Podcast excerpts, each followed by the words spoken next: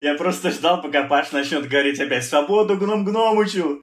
Как Я, мы, гном гномыч. Мы все должны быть свободны, но да, беднягу особенно жалко. Я всегда завидовал антиглянцу и каналам схожей тематики, потому что я за ними давно слежу, потому что у вас каким-то невероятным для меня образом распространена практика репостов постов друг друга и ответов на них, вот этот публичный диалог. У нас среди маркетологов, чтобы кто-то репостнул канал другого, ну, то есть я даже не знаю, что должно произойти. Большая часть контента была последний раз, когда я туда заходила, это какие-то желтые новости. Кстати, в слово «желтый» я какого-то серьезного негативного оттенка никогда не вкладывала. Ну, какие-то новости, там, сплетни. Ну, то как у вас. Как у нас.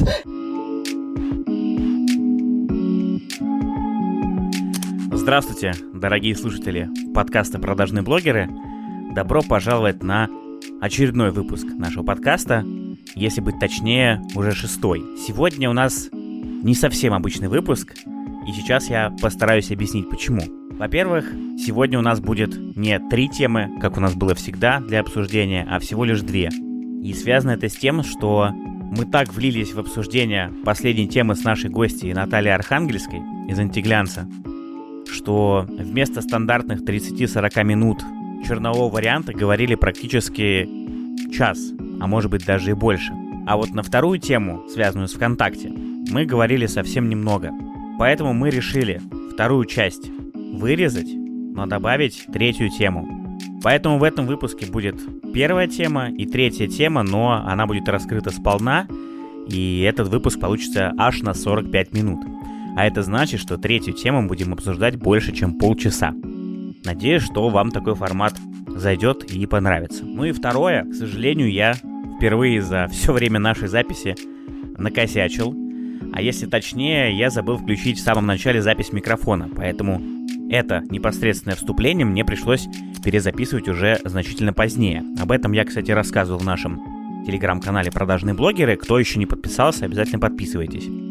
Так вот, к сожалению, я так заговорился с ребятами, что совершенно забыл включить запись микрофона. Я обнаружил это только когда мы уже записали минут 30 или 40 и начали переходить ко второй теме. Я все это обнаружил, очень сильно расстроился, и в итоге пришлось часть перезаписывать. Поэтому Пожалуйста, не злитесь на нас и не ругайтесь за то, что, возможно, в некоторых моментах мой голос, точнее моя дорожка, она может скакать, либо местами отличаться. Мы постараемся в будущем более внимательно подходить к записи и по 250 тысяч раз перепроверять, точно ли мы включили запись микрофона или нет. Вот такое вот у нас сегодня длительное и долгое вступление. Наверное, пора начинать. Надеюсь, что этот выпуск вам понравится, потому что, как я уже и сказал ранее, третья тема про Телеграм получилась, на мой взгляд, просто шикарной, и мы раскрыли эту тему просто со всех аспектов. Приятного прослушивания и поехали!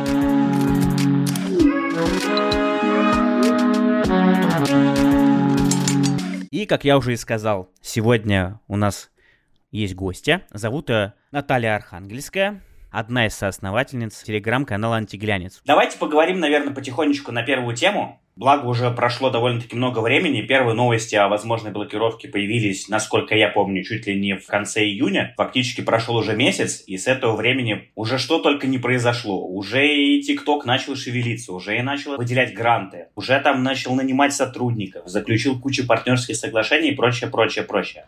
Расскажите мне, пожалуйста, что вы думаете об этой новости и что вообще будет? Давайте начнем с Леши, наверное. Ну, ТикТок по идее, хотят заблокировать и говорят об этом уже не первый месяц, то есть это не сейчас пошли разговоры. Так-то еще в прошлом году в США ходили какие-то слухи насчет того, что TikTok сливает данные в Китай, и, короче, они вообще плохие, и их надо срочно банить. И в части госструктур он уже забанен, ну, то есть его нельзя ставить на устройство мобильное сотрудников, э, по-моему, армии США, еще кого-то, я точный список не помню. Э, Госдепа и Министерство внутренних да. дел. Ну, потому что как бы безопасность. Но интересно, как э, сейчас на TikTok просто обрушились со всех сторон и как они пытаются этому сопротивляться. Да, окей, есть 200-миллионный э, программа грантов для креаторов. Я вот это вот как бы немножечко удивлен, потому что TikTok, если вспомнить, как он изначально появлялся, у него на старте была программа выплаты каких-то денежных вознаграждений автором. Насколько я помню, Паш, ты в своем подкасте рассказывал, что там деньги были не самые большие. И сейчас они это возобновляют историю. С 2021 года начнут выплачивать. Нанимают кучу сотрудников, нанимают много всего, но при этом блокировка не такая уже и нереальная, потому что в Индии их заблокировали буквально там одним днем, и рынок э, там 100 миллионов пользователей, у них было даже больше, он просто ушел. TikTok выбыл по этой причине из приложений сервисов, в которых 1 миллиард активных пользователей. Поэтому это как бы ну, вполне актуальная вещь. Мне кажется, его могут заблокировать в августе. Там даже в Индии две тикток-звезды покончили с собой, шагнули в окно. То есть для них это было полное завершение карьеры. Печально, конечно. Но надо сказать, что раньше они даже не то, что деньги заносили популярным тиктокерам, это просто была корзина с мерчем. Но, если что, это не так уж и плохо. Я думаю, что TikTok э, безопасности, я не очень понимаю, почему муссируется такая история. Потому что, ну вот сейчас они откроют западный офис, они давным-давно открыли. Я, собственно, как только окажусь в Берлине, сразу же попытаюсь просочиться как-то на экскурсию в гости э, в офис ТикТока в Берлине. Он давным-давно работает, давным-давно они есть в Америке, и давным-давно они стратегически просчитали, что им понадобится юрлицо западное, и оно давным-давно есть. Потому что вот сейчас активно муссируются новости, я заметил о том, что не открывает офис в Дублине. Это совершенно стандартная практика для IT-гиганта. И, в принципе, если мы посмотрим на то, что мы сейчас перечислили, гранты юрлицо, хранение баз данных. Это совершенно нормальная практика для большой социальной сети в 2020 году. Точно так же гранты, между прочим, Инстаграм сейчас раздавал, и креаторам, и малому бизнесу то же самое есть у YouTube, программа поддержки. Просто они такие старички уже респектабельные, а тут такой дерзкий залетел, да, и ведет себя как взрослый, наверное. Поэтому на контрасте так смотрится. Ну, они, насколько я помню, хотели переносить штаб-квартиру в Лондон. В Англии это была как ключевая такая мысль нанимать кучу сотрудников и как раз э, перестать э, ассоциироваться с Китаем. То есть вся деятельность, как я вижу сейчас в медийном поле, именно TikTok направлена на то, чтобы абстрагироваться от э, Китая, от связи с властями, поэтому они как бы забанились сами себя в Гонконге, потому что типа непонятно, каким образом будут эти данные использоваться, ну такая какая-то история и всеми силами, правдами неправдами пытаются забыть свое китайское прошлое. Ну да, но при этом Даюн жив и прекрасно себе процветает. Это довольно интересный кейс, потому что не очень понятно, это все-таки две соцсети, Douyin и TikTok, потому что вообще они выглядят в принципе одинаково, у них одинаковый интерфейс, это в принципе один и тот же продукт. Но базы данных они разделили. И еще в китайской его то ли части, то ли отдельной социальной сети, вот непонятно как считать, совершенно другие цензурные механики работают. Там все, конечно, гораздо жестче. Там тянь-мынь не скажешь. А в западной нашей части ТикТока я специально постил все возможные крамолы по мнению китайской цензуры, и про Тибет я там высказывался. Ну, понятно, я не популярный тиктокер, у меня тестовый аккаунт. Никто ничего не заблокировал, там были какие-то тысячи просмотров, цензура мне не прилетела. В июня меня бы даже, наверное, я не смог бы набрать фри Тибет до конца, наверное, был электрический разряд потряс мой телефон. Мне вот интересно, например, эм, а что же страна, которая больше всех на свете любит все блокировать и запрещать? Что это вот наша прекрасная шестая часть суши? Еще ни одна Ольга Холодец не высказалась по поводу того, как много в ТикТоке гей-пропаганды и как там слишком много ТикТоков с Хабаровска вот вы не находите. Вот удивительно, почему это до сих пор не произошло лично для меня. Я, честно говоря, знаешь, вот смотрю на это все со стороны и не до конца понимаю, потому что у меня почему-то вспоминается история с Huawei, которая была год назад, но это же чисто такая политическая история. И здесь она схожим образом повторяется. Это опять китайская компания, опять IT-гигант. И опять на кону там предвыборная гонка. Все это как-то чудесным образом подводится к тому, что вполне вероятно, кстати, в Китае даже сходят, ходят слухи о том, что когда закончится предвыборная гонка в США, что все вот эти возможные блокировки и все остальное на самом деле отойдет на второй план, и про это все забудут. То есть вполне вероятно, что на данный момент это все используется просто как какой-то инструмент давления, там, в том числе и, и на население. Но для меня, честно говоря, все равно непонятно, как это может произойти. Мы, по-моему, даже с Лешей это обсуждали где-то, может быть, неделю или две назад, и с Пашей тоже обсуждали. Мне не очень понятно, как одна страна, хорошо, окей, один из мировых лидеров, она может такая, так, ТикТок нам не нравится, мы его закрываем. Это так странно просто звучит. Ну, то есть, условно, я понимаю, что есть тот же Китай, который то же самое говорил, но это просто, если смотреть в общем на всю мировую картину в целом, это выглядит очень странно. Как может одна страна запретить одну глобальную там соцсеть или соцсеть, которая только набирает популярность и прочее, чтобы люди перестали пользоваться? США же сейчас идет дальше, Они же сейчас пропагандируют уже, чтобы и в странах там, Западной Европы тоже все заблокировали и прочее. Понятно, что до этого, скорее всего, не дойдет, как мне кажется. Мне кажется, что, конечно, как только в э, ТикТоке появится какой-нибудь разбор гардероба чиновниц молодых или в, в формате танца будут собирать людей на какой-нибудь а, протест, тогда, конечно, Ольга Холодец немедленно должна активизироваться. Пока, мне кажется, это для них слишком страшная история. Вот. Хотя, конечно, сейчас многие мои знакомые очень хотят работать ТикТок. ТикТок повесил вакансии много. Все активно присылают резюме.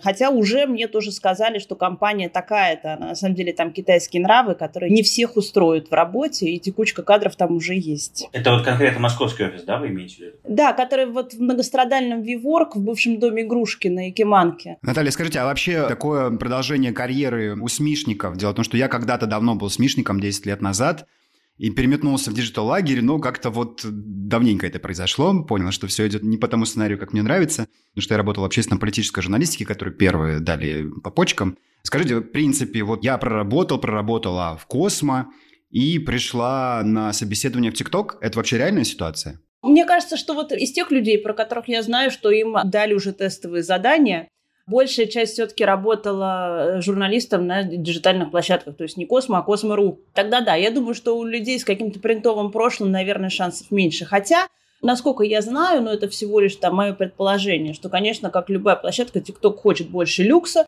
TikTok хочет работать с людьми с пониманием люкса, гламура, чтобы было больше условной Карины Негай и меньше моих любимых. Есть такой телеграм-канал, по-моему, называется «Всратый ТикТок», вот, где, значит, самые маргинальные видео, которые только можно себе представить, в основном с России, а то и с мира. Ну, если это действительно предпосылка верна, и они хотят очень сейчас ориентируются на какие-то крупные продажи и работу с крупными брендами, хэштег челленджи, бренд-тейковеры и все вот эти невероятно дорогостоящие форматы, то, конечно, им будет интересно работать с людьми, которые как минимум с этими брендами уже взаимодействовали. Насколько я знаю, что TikTok собирается давать больше свободы брендам, чтобы все-таки самостоятельно запускать рекламные кампании внутри этой площадки, а не через офис. Ну да, они же сейчас вроде как раз и сделали рекламный кабинет, и там выделили даже, если не ошибаюсь, 200 долларов, по-моему, да, для запуска первых рекламных кампаний. Ну вот это первые шаги есть.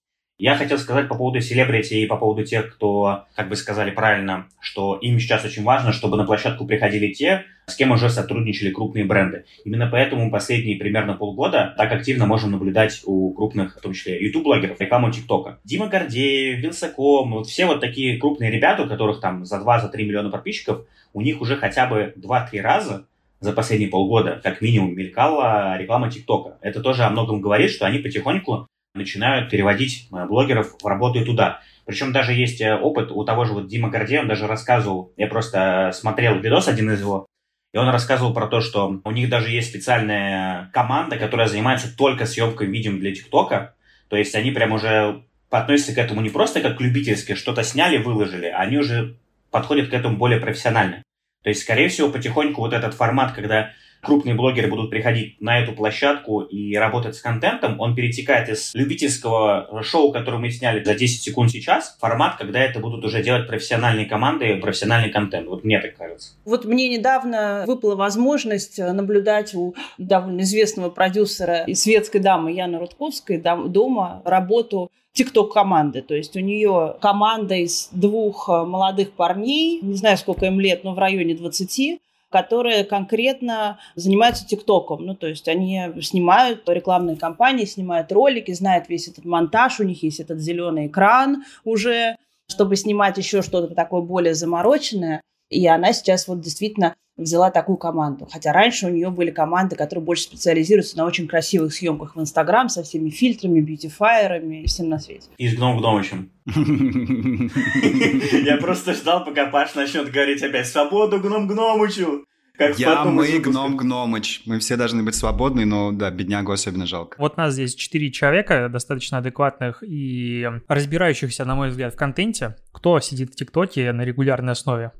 Могу начать я. Я начал сидеть, я придумал себе прекрасную отмазку, потому что у меня в ежедневном подкасте есть рубрика под названием «ТикТок дня», и я должен для нее найти ТикТок. Поэтому я уделяю себе 10-15 минут по вечерам, причем люблю эти 10-15 минут, и захожу, смотрю. Первое время лента меня прям очень сильно расстраивала. Сейчас окей, я так скажу. Я уже начал разбираться в местном юморе. Считаю, для СММщика это важно. Не, ну сейчас в ТикТоке же новая волна людей, которые играют с монтажом. То есть это уже не встроенные инструменты монтажа, да, и танцы у стены или какого-нибудь облезлого ковра в Дагестане, да, как была первая волна. Те самые всратые ТикТоки. Сейчас же ребята Сабель Гура, он берет голливудские блокбастеры и э, искусно совмещает это со своими кадрами. Есть это уже тоже целая новая волна, таких монтажистов, опирающихся на популярную культуру. Причем он э, аккуратненько а, на обложку ставит свои фотографии, а не Леонардо Ди Каприо, который внутри, видимо, потому что ТикТок сносит, потому что это же нарушение, по идее, авторских прав, да, кусочек там из фильма Тарантино. У него там уже тоже э, выстроилась очередь с рекламодателей. Ну, в общем, здесь будут возникать новые новые жанры, и все менее всратые, судя по всему. Я даже уже ТикТок сносил, то есть я уже настолько как-то на него подсел, что я решил, нет, у меня будет детокс. Но самое главное, эту неделю без ТикТока меня все равно ТикТок-ролики преследовали, потому что они были в Телеграм-чатах с моими коллегами, они нагоняли меня в э, Твиттере, то есть бесполезно, все уже, придется сдаваться. А я сейчас эм, узнала, что есть невероятно популярнейшая ТикТок-блогерша, звезда с 51 миллион в ТикТоке, 23 в Инстаграме, которая сейчас э, заводит собственный подкаст на Spotify, то есть э, со своей мамой ну и я зашла для интереса посмотреть, что там, что за контент на 51 миллион, и была жестко разочарована, потому что это просто очень симпатичная девочка с красивой попой, талией и грудью юная, которая просто танцует. То есть там нет даже монтажа. Она просто танцует, она улыбается на камеру, она подпевает. И я, конечно, удивлена, что вот на таком довольно однообразном контенте можно, в общем, было подняться в ТикТок. Я думаю, что сейчас, конечно, правила игры изменятся. Ребят, а вы помните момент, когда у вас появился первый телефон и сим-карта? Да, я помню. Это был Alcatel, и для оформления сим-карты я ходил в офис оператора на Лиговском проспекте, писал заявление и получал целую кипу документов. А знаешь, у меня было примерно то же самое. Моим первым телефоном был, наверное, если так можно сказать, культовый Nokia 3310, а сим-карту и вовсе пришлось оформлять на мою маму, потому что мне тогда было совсем мало лет. И да, мы тоже ходили в офис, заполняли анкету и потом вставляли симку в телефон. Но, знаешь, все-таки очень круто, что те времена прошли, и сейчас в эпоху диджитализации все происходит совершенно по-другому. В смысле? А что-то разве поменялось? Ну, вообще-то да, поменялось. Теперь не нужно вставлять сим-карту, а скоро и в магазины за ней не нужно будет ходить. Ребята из Билайна запустили технологию eSIM. Это виртуальная сим-карта нового поколения. Вместо сим-карты теперь есть QR-код для загрузки виртуальной симки, а подключить ее можно в магазинах в Питере и Москве, а осенью так и вообще по всей России. И, кстати, не знаю, слышали вы или нет, но Билайн первый, кто готов подключать eSIM удаленно по всей стране. Это будет в скором будущем, и все, что потребуется от клиента, просто выбрать тариф на сайте Билайна, ну или в приложении. После этого нужно будет зарегистрировать eSIM и подтвердить установку ее профиля на телефон. Ну, в общем, очень легко и просто. Погоди, сим-карта просто загрузится на смартфон как приложение? Так что, бывает? Да, а все необходимые настройки установятся автоматически. Ты вот рассказал нам все это сейчас. Такое ощущение, как будто нативную интеграцию сделал. Хотя почему ощущение? Ведь это она и была. Мы постепенно переходим к третьей теме нашего подкаста, а именно поговорим сейчас про развитие телеграм-каналов и все поделимся своим опытом каким-то. Возможно, поговорим еще про, так скажем, конкурентов или схожие каналы, то, как они ведутся и прочее. Я думаю, что Наталья здесь точно будет что сказать и чем поделиться с нашими слушателями. Возвращаясь к теме крупных телеграм-каналов. В чем заключается их проблема, в том числе и того же Жию? Как уже Леша правильно отметил, они все сидят на, так скажем, платном трафике, Допустим, тот же администратор GU, создатель Георгий, он э, примерно закупался в месяц, если я не ошибаюсь, на несколько миллионов рублей постоянно. То есть он все, что он зарабатывал с сообщества, у него выходил примерно доход, как он рассказывал, от 3 до 5 миллионов рублей ежемесячно. Все эти деньги он сразу реинвестировал э, в покупку новой рекламы. Таким образом, все, что там сейчас есть, вот эти охваты, вот эта вся аудитория, она постепенно сходит на нет, как только вы отключаете платный трафик. И это есть одна из самых главных проблем того же Телеграма, как, допустим, ребята из Тинькофф Инвестиций на VC, вот недавно заметка выходили, они правильно сказали, что основная эта проблема в том, что как только вы перестаете покупать платную рекламу, охваты ваши падают примерно процентов на 15 на 20 точно. У них был какой-то период, когда они сами вели канал чисто на органике и на взаимоупоминаниях, и у них процент охвата не падал ниже 30% от подписчиков. Вот сейчас они говорят, что вроде как я увидел, что они начали покупать рекламу напрямую, в том же Forbes вчера выходил, например, промо или позавчера. То есть, видимо, они все-таки решили рискнуть и преодолеть эту планку больше 50 тысяч подписчиков дальше. Но это вот как раз-таки та проблема, о чем я вам и говорил раньше, с которой столкнулся я в какой-то момент, что у нас аудитория маркетологов в том же Телеграме, например, она все-таки сильно ограничена. Вы не сможете бесконечно там до 200, до 500 тысяч раскачивать ваш канал, просто потому что такого количества маркетологов в Телеграме, ну, как мне кажется, и как я вижу по своим цифрам, там, по статистике, их просто нету. И у вас есть два варианта. Либо вы подключаете таргетированную рекламу, либо вы начинаете покупать рекламу внутри Телеграма. Вот у меня такой момент наступил примерно, когда было 75 тысяч подписчиков. Дальше у вас просто вот этот саморост на органике, он останавливается в любом случае, даже если ваш контент хорошо репостят, даже если он хорошо набирает просмотры. Он останавливается просто как таковой. И дальше у вас вот эти только два варианта, как развивать дальше. Наталья, ну все-таки у вас-то тема шире, правильно? Светские сплетни, правильно я да, я хотела сказать, что все-таки обстоятельства разные для нишевых телеграм-каналов и для телеграм-каналов с более широкой повесткой. Есть э, люди, у вас это маркетинг, в нашей сфере, среди наших знакомых, это, например, каналы о бьюти, каналы о моде. Они жестко ограничены по своей тематике. И я постоянно вижу, очень часто сталкиваюсь, что у авторов начинается просто депрессия, опускаются руки, потому что им уже это надоело. Они хотят высказываться на более широкие темы, но они формат этого конкретного блога это не разрешает. Выглядит это все странно, аудитории это все не нравится. Антиглянец хорош тем, и мы как бы с самого начала это всегда очень ценили, что мы можем, у нас повестка, она широчайшая. Сама концепция – это разоблачение, так сказать, красивой жизни, это изнанка красивой жизни, как мы это называем. Но мы пишем также о стыке гламура с большими деньгами, с миром капитала, с миром политики, нам интересен и Инстаграм. В наш круг интересов входят и все блогеры, э, топовые блогеры. Это и стык с шоу-бизнесом, на чем мы всегда очень круто росли в момент каких-то там скандалов. Вот, пожалуйста, пример, когда Гарик Харламов развелся, значит, вроде как развелся, разводится с женой. Это не наш персонаж, это телевизионный персонаж, шоумен. Нам никогда не был интересен. Но наши руки попал эксклюзив о его новой пассии – ведущей Кошкиной с великолепной грудью, о которой мы немедленно написали и э, подскочили. Охваты, прирост подписчиков мгновенно, потому что нас растащили все возможные паблики вот о шоу-бизе. Было большое количество репостов, все обсуждали там по всем каналам. Поэтому мы можем писать вообще практически обо всем. Если это хоть как-то вот эту вот тему, которая очень абстрактная в хорошем смысле красивой жизни затрагивает. Что касается подписчиков и стагнации, мы не ощущаем стагнации, не можем сказать, что мы не растем. Ну вот мы с апреля там выросли на 10 тысяч, это ну неплохо, мне кажется, что это нормально. Мы часто говорили, что мы не вкладываемся, не вкладывали ни единого рубля в раскрутку Телеграма, что тоже правда. И вот говоря о таргете, нет, мы этого не делали. Я знаю, что, в принципе, для любых проектов, для любых площадок сейчас таргет в Инстаграме, таргет в Фейсбуке – это основные инструменты и бренды там закатывают э, кучу денег в таргетированную рекламу. Мы этого не делали пока. Все, что мы делали, это взаим пиар, который когда-то работал. Ну, например, там, в 2018 году у нас был пост такой рекламного характера, скандальный, подписывайтесь на антиглянец, разоблачение, все дела, в огромном канале «Футляр для виолончели», и я впервые наблюдала, как у меня на глазах вот эта вот цифра подписчиков, она просто растет, как бешеный счетчик. Сейчас у нас нет какой-то стратегии продвижения, но иногда нам становится скучно, и мы такие, девки, давайте попробуем как-нибудь нас продвинуть. И мы пробуем делать взаимопиар с большими каналами.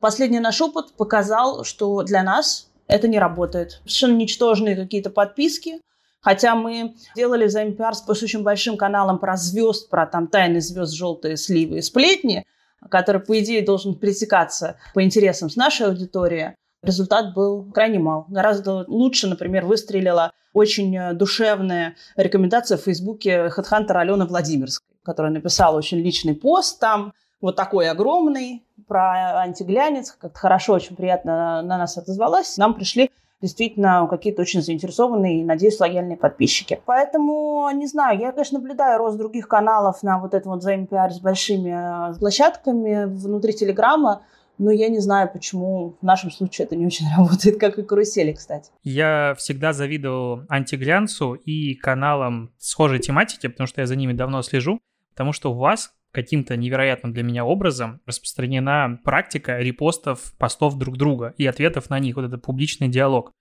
У нас среди маркетологов, чтобы кто-то репостнул канал другого, ну, то есть я даже не знаю, что должно произойти.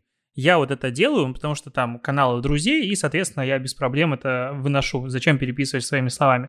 Но другие в жизни этого не сделают. Источник никто никогда не ставит. Я где-то типа нашел сам и просто свинское какое-то... Ну, ощущение, что маркетологи просто самые жадные люди в мире, поэтому никуда не репостят. У вас же это постоянно. Я просто смотрю, процентов 10-20 канала, это репосты и ответы на них, и, в принципе, огромное количество постов. То есть я посмотрел по статистике, там до 30 постов в день. Я не знаю, что со мной должно произойти, там должен, наверное, Facebook рухнуть, чтобы у меня 30 постов в день было. Ну, просто позавидовал. Да, и, э, конечно, нас очень часто спрашивают, есть ли у нас сторонние авторы, но нет, ни одного, мы все делаем э, сами, эти 20, там, 30 постов в день, я сама в шоке, как это получается. Я, конечно, понимаю, я тут наблюдаю разные огромные телеграм-каналы про звезд, мы, конечно, далеко не самые большие, вообще нет. А, но вижу, что есть вот эти вот механики внутри этого телеграмма, то есть вот появилось нечто там, настолько же бездушное, что есть в Инстаграме. Ну, то есть там вот эта вот система взаимопиара по сеткам, какой-то, значит, э, постоянная реклама каналов других. Ну, то есть у нас, например, из наших рекламодателей другие каналы – это какой-то ничтожный процент, это меньше процента. Мы обычно рекламируем бренды. Но вот как по моим ощущениям, именно реклама других каналов – это основная реклама, которая есть э, в Телеграме. Ну. Объясню, почему так происходит. Потому что у нас, так можно сказать, авторские каналы, в том числе поэтому к нам приходят охотнее бренды, потому что им, вот именно с авторами, которые на слуху, на виду, у которых безупречная репутация, брендам всегда работать приятно. В то же время есть куча так скажем, просто обычных развлекательных каналов, авторы которых это, как правило, ноунеймы, которые либо представляются фейковыми именами, либо просто остаются анонимами и принимают оплату за рекламу на киви кошельки. К этим ребятам бренды идут намного менее охотно, чем к нам, и они в том числе используют для продвижения методики, как вы и сказали уже. То есть это методики, когда вы делаете закрытый канал, создается вот эта ссылка, короткая ссылка. Сейчас это, конечно, все пофиксили, раньше как это все работало? Человек просто пишется кликбейтный, супер кликбейтный пост, типа невероятно, такого никто никогда не увидит, подробности здесь. И прежде чем подпис... ну, прежде чем увидеть тот контент, который там находится в рекламируемом канале, человеку нужно было подписаться. Слава богу, Паша Дуров сейчас их просто всех нагнул, потому что сейчас для того, чтобы посмотреть этот контент, подписываться на канал не нужно. То есть, когда вы переходите по этой ссылке, вы видите в течение пяти минут, какой контент есть в канале. И у ребят, которые промышляли таким образом рекламе, очень большие проблемы сейчас. Я просто есть в разных чатах, где ребята делятся в том числе опытом, у многих просто паника. Потому что у них прирост, который раньше условно там был, не знаю, по 5 тысяч, по 10 тысяч подписчиков в сутки, он упал примерно в 3 раза. То есть, если раньше они за 100 тысяч рублей привлекали, допустим, там 10 тысяч подписчиков, то сейчас это, дай бог, 2, 2,5.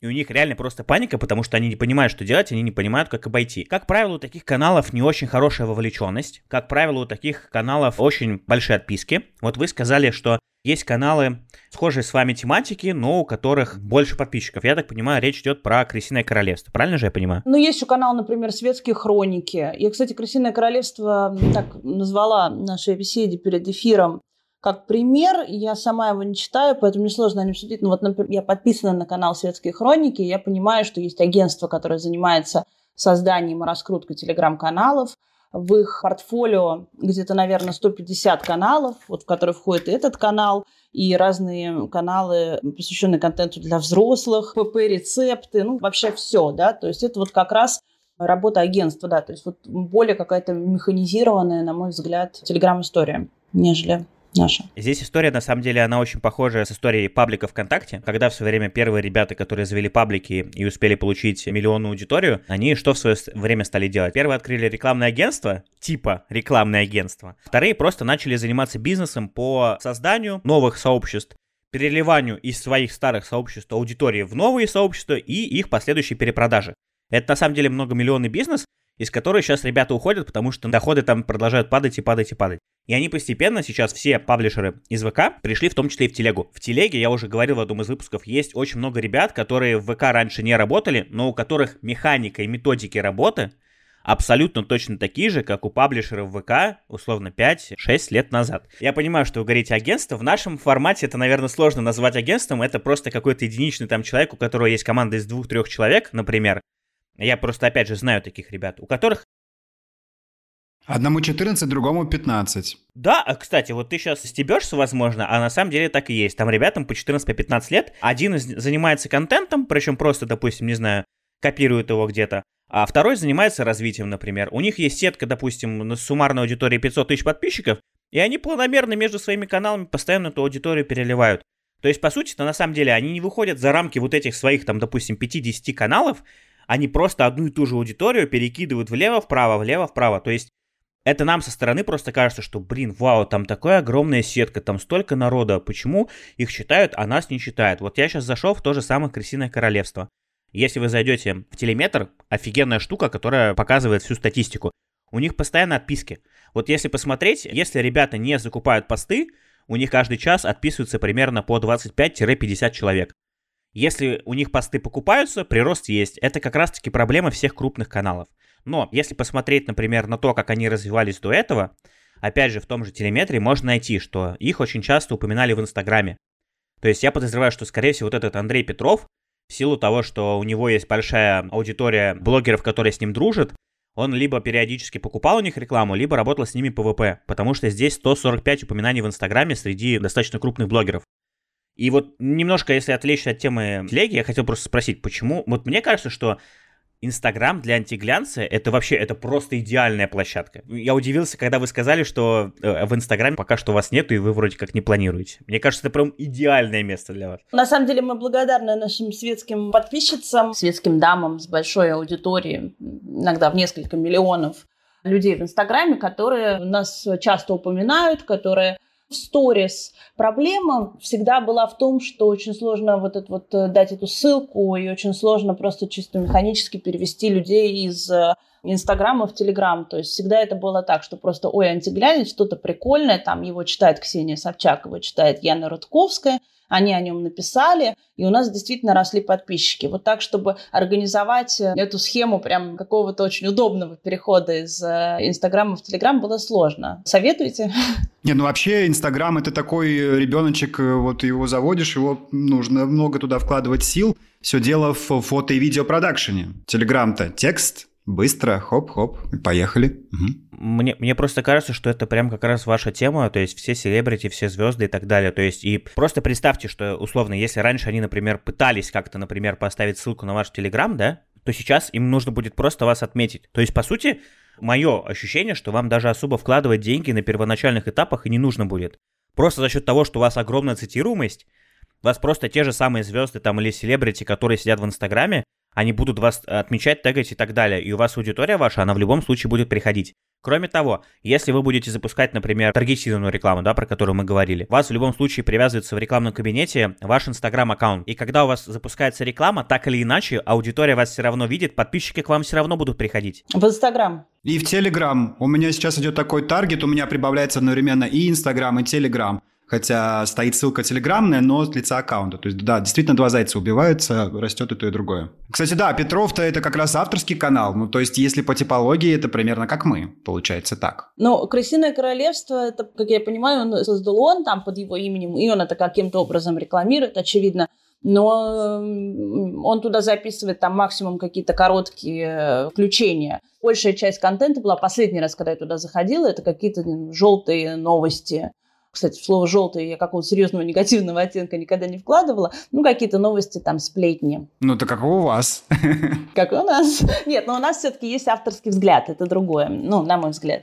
То есть, когда есть авторский взгляд, когда есть оценка, когда есть инсайт, когда есть дополнительные детали, если есть какие-то эксклюзивные комментарии, то мы всегда растем. И самый, конечно, верный а, и понятный а, источник роста – это когда нам есть что добавить каким-то громким скандалам либо мы эти скандалы сами подсвечиваем и начинаем. Именно поэтому к вам приходят ВКонтакте и покупают посты пакетом, они, они приходят э, в Крысиное Королевство, где человек, как вы уже сказали, просто занимается перепечатыванием каких-либо новостей и прочее, без какого-либо авторского подтекста. Поэтому у него в том числе в большинстве своем и рекламируются другие каналы примерно схожей тематики. По поводу того, что вы сказали, что у вас не работают э, взаимы пиар, да? Вы же такое говорили. Мы с ребятами буквально пару дней назад на эту тему разговаривали, и вот э, Леша рассказывал, э, жаловался на то, что, блин, падают охваты, не понимаю, что делать, что происходит. Я говорю, Леша, все дело в том, что тебе просто нужно отказаться от любого взаимопиара, либо от рекламы каналов. Он такой говорит, блин, я не понимаю, как это вообще связано. У меня логика простая. Я отказался от этого больше года назад. Во-первых, потому что аудиторию, которую вы получаете, она, ну, в любом случае достается вам, так скажем, кровью и потом. В наших нишах довольно-таки тяжело аудиторию получить вообще, в принципе, потом ее удержать. Это раз.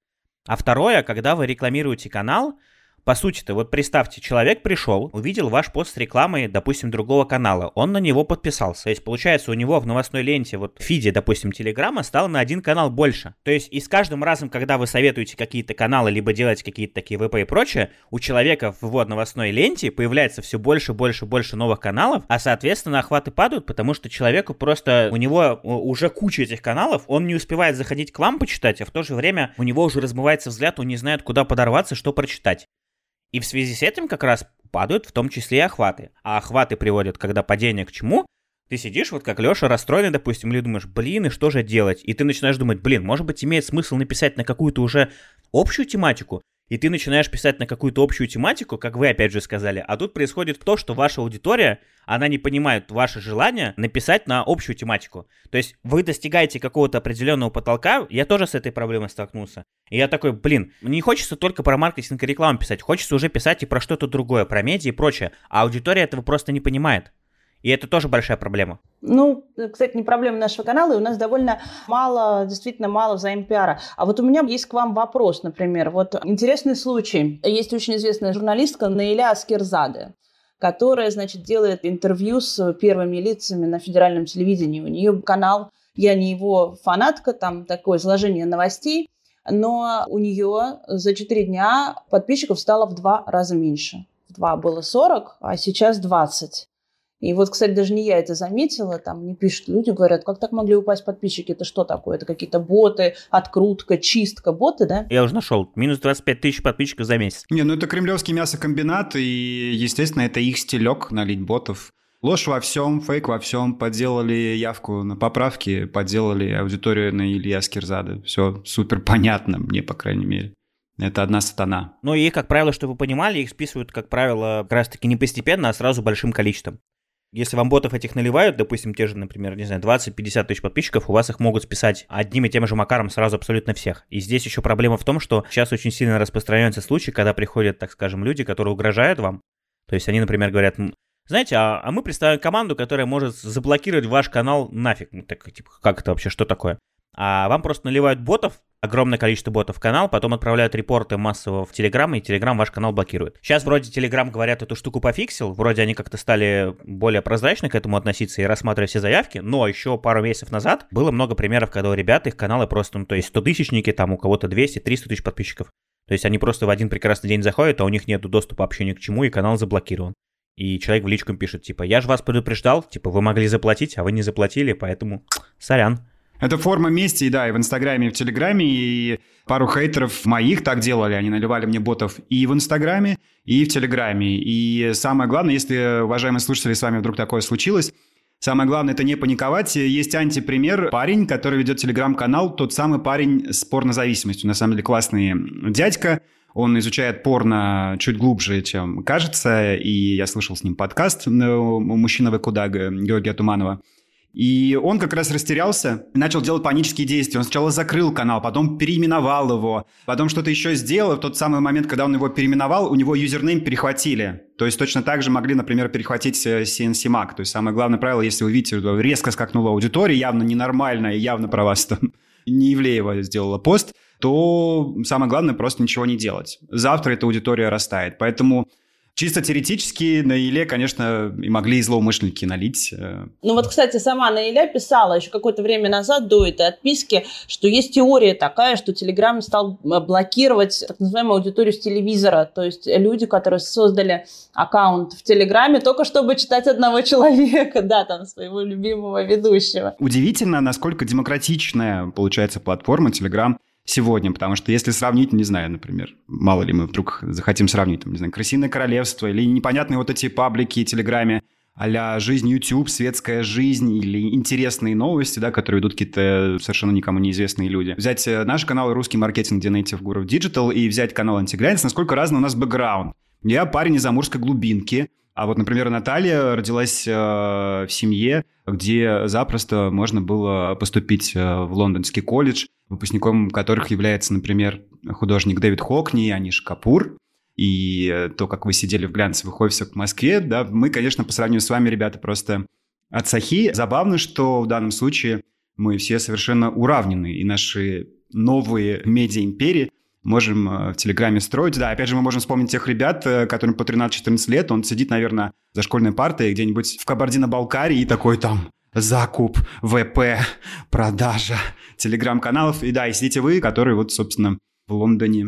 Жалко, что вы не добрались на наш этот э, телеграм-коктейль, потому что мы уже второй устраиваем коктейль «Антиглянец» в офлайне для администраторов там наших любимых телеграм-каналов, да, приходят люди, в том числе, с которыми мы никогда в жизни не встречались, и э, вот нам удалось развиртуализироваться. Каждый раз это довольно приятное мероприятие, на мой взгляд, то есть в каком-то очень солидном ресторане, нам накрывают, у нас есть там алкоспонсор, э, игристая рекой, и вот как правильно заметили после последнего нашего телеграм-коктейля, что в этом есть какой-то такой дух встреч ЖЖшников, миллионщиков э, в нулевые. Для меня это все как раз подчеркивает демократичность, э, так сказать, этой площадки, где за одним столом э, одинаково весело общаются и э, светские хроникеры с коммерсанта, там бывший ЖЖшник, создатель канала про зодчество, и молодые ребята, авторы ЛГБТ-площадки, про жизнь ЛГБТ, соответственно, и какие-то супермодные девочки из глянца, которые пишут о моде и о косметике.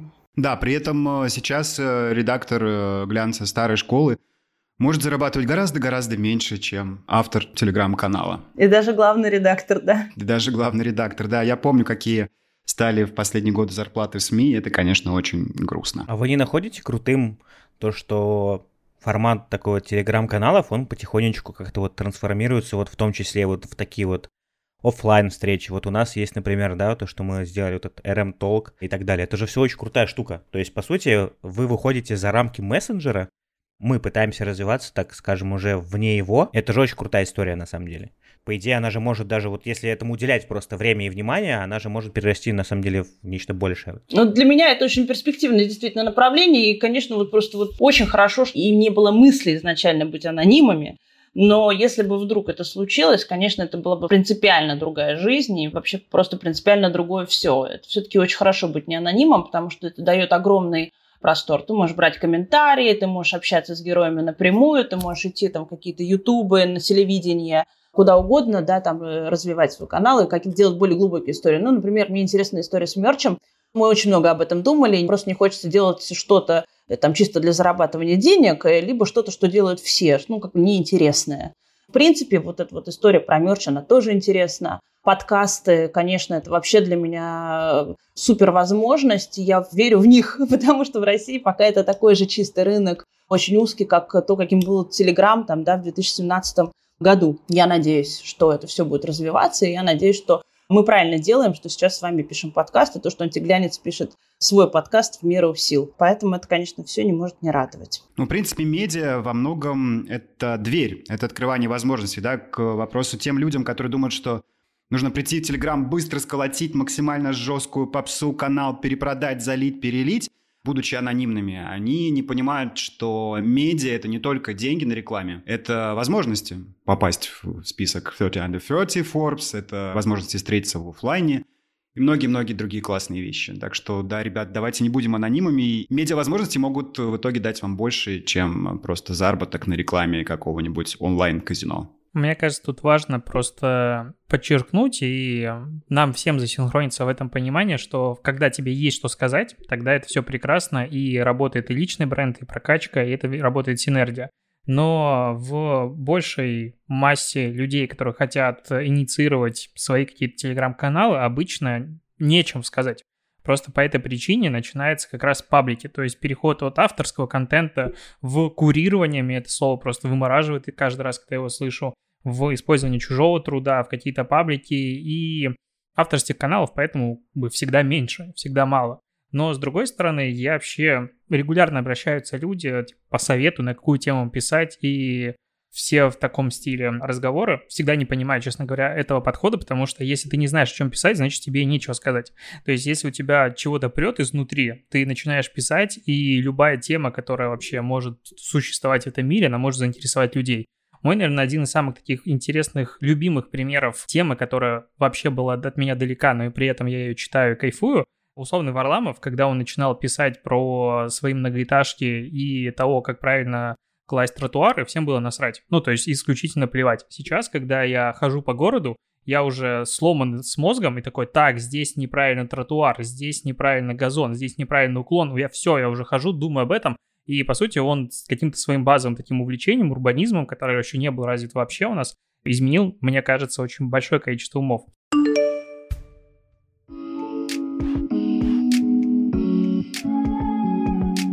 Спасибо, что дослушали до конца, уважаемые слушатели. Спасибо большое, Наталья, что пришли. Спасибо вам, было очень интересно. Спасибо большое мамочкам в декрете, которые оставляют отзывы нам в iTunes. Пожалуйста, слушайте предыдущие выпуски. Пожалуйста, понимайте, что мы говорили там. Не стесняйтесь оставлять отзывы и писать свои предложения, пожелания по следующим выпускам в отзывах. С вами был подкаст «Продажные блогеры». До встречи в следующем выпуске. Пока.